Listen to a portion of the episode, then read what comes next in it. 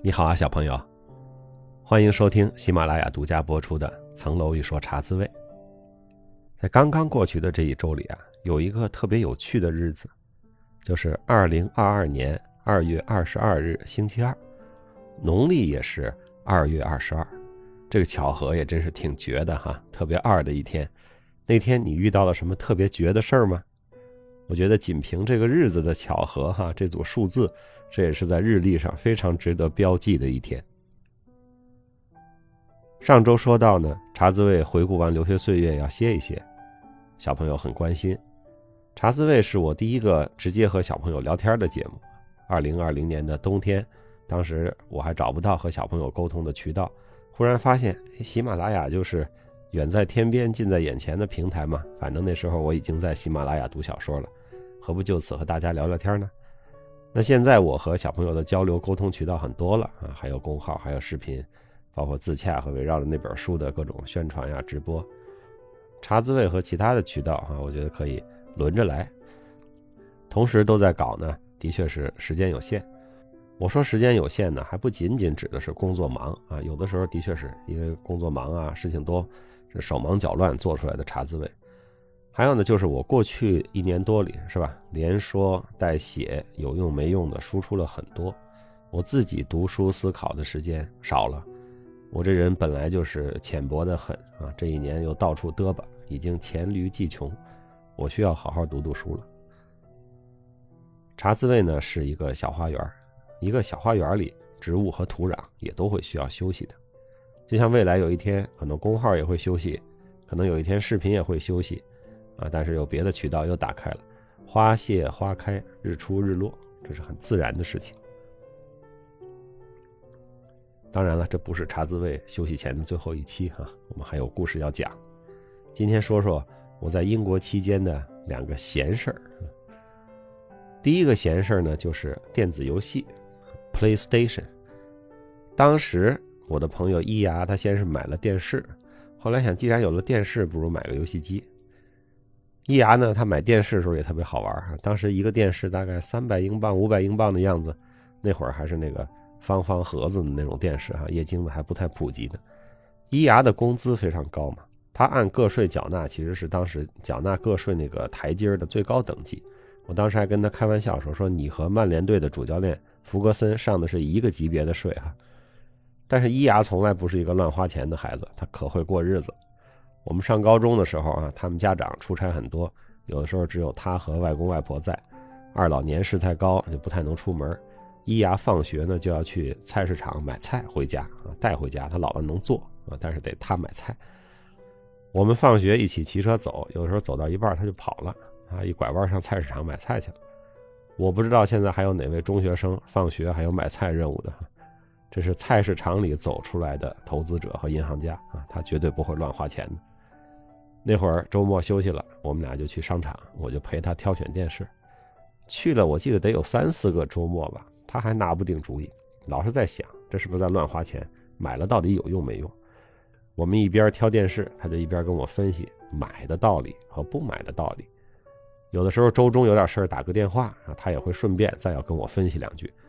后来把我分析的都抓狂了，我说你能不能把你的结论告诉我，不要把你的推理过程告诉我了。他听了自己也笑了半天。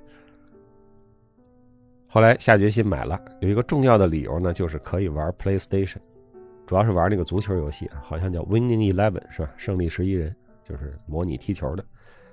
伊牙呢本来不太懂游戏啊，好像是到了哪个同事家，他看到，一下就种了草。我们俩原来是都不太会玩，于是呢就一边玩一边摸索。但是毕竟那设备是他的，我不在的时候他也没少练。很快我就打不过他了啊！周末我一来就被他灌好几个球。那会儿周末我常常去找他啊，除了一起吃饭瞎逛啊，就是玩 PlayStation。我翻到了一张照片，这可能是九九照的吧。我当年玩游戏那真是彻底躺平。小朋友，你别凡尔赛说啊，我现在躺平了，你看看我啊，我是躺平的鼻祖。后来有的时候他在上班呢，我在他们家等他啊，我也在那玩。伊雅有个比利时的室友，有一次我在伊雅家玩游戏，等着他，那个比利时的室友的朋友也在等这个比利时人，等于两个主人都没在家啊，他们两个朋友分头在家。我还带着这个不认识的比利时哥们稍微玩了一会儿这个 PlayStation。比利时那个室友到了约定的时间还没回来，他朋友想给他打个电话问问。但是他是从比利时来的嘛，他没有英国手机，他的手机好像没法打什么国际长途之类的，就问我借手机打一个，我就把手机给他们打呗。他拿着我的手机打电话，说了大概二十秒钟啊，就大概说了几句，什么时候回来？他把手机还给我，问我 How much I owe you？我当时一愣，我没听说过借给谁打一下手机还要找人他要五毛钱的是吧？欧洲人都说比利时人小气。小不小气我不知道，但是这个算的是够细的。伊牙回来呢，我告诉他这事儿啊，他说他们都这样。当然，那句话你也可以当成一句客气。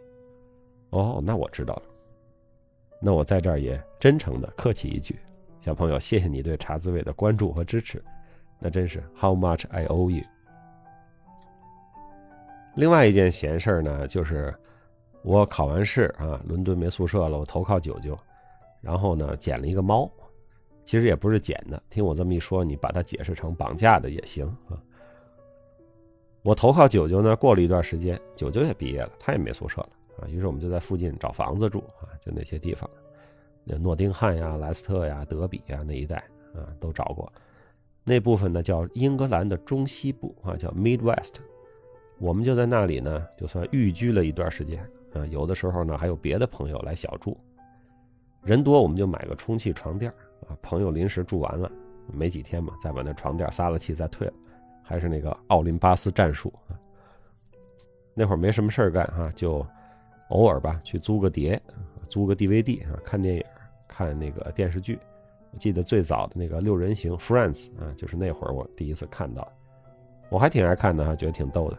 但是九就不爱看，所以后来也不太租了。有的时候呢会看看小说。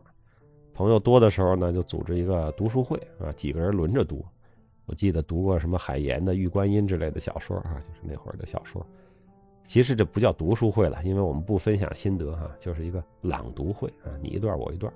所以这么说，我在喜马拉雅读小说，应该是滥觞于英格兰的中西部吧。那就在这种百无聊赖的没事的生活之中呢，有个小猫常常到我门口来。有时候呢，我就拿点鸡肉啊给它喂喂。它脖子上带着项圈的啊，一看就是谁家的猫啊，名花有主，咱也不方便瞎撩。可能是我那鸡肉好吃，这猫老来。有时候呢，它还进屋，进屋呢，它还找地儿睡一觉，半天不走。我还在左邻右舍问了问谁的猫啊，大家都说不知道，说这到处溜达的猫多了，不知道谁家的。我一看，反正我也没事我就养呗。我走了挺远的路啊，真的是走着那会儿为省钱，单程得走四十多分钟，去了一个那种郊区的大型超市，买了猫砂、猫粮啊，给扛回来，自己呢又找废盒子做了一个猫砂盆这小猫一看见猫砂盆就进去尿了一泡啊，非常的不认生。但是它在街上乱溜达，它是野惯了的。我关上门，它就挠门要出去；我让它出去，它就在门口又要进来。有的时候呢，他还跳在窗户外边的垃圾桶上，对着窗户里的人叫啊！我要进来。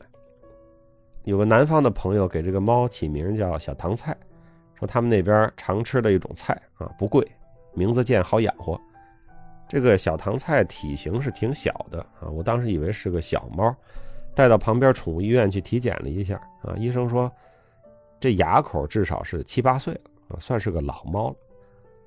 后来呢，养了一段还挺有感情的。回国的时候呢，还打听了一下怎么带回来。结果啊，反正当时是这样，这程序超复杂。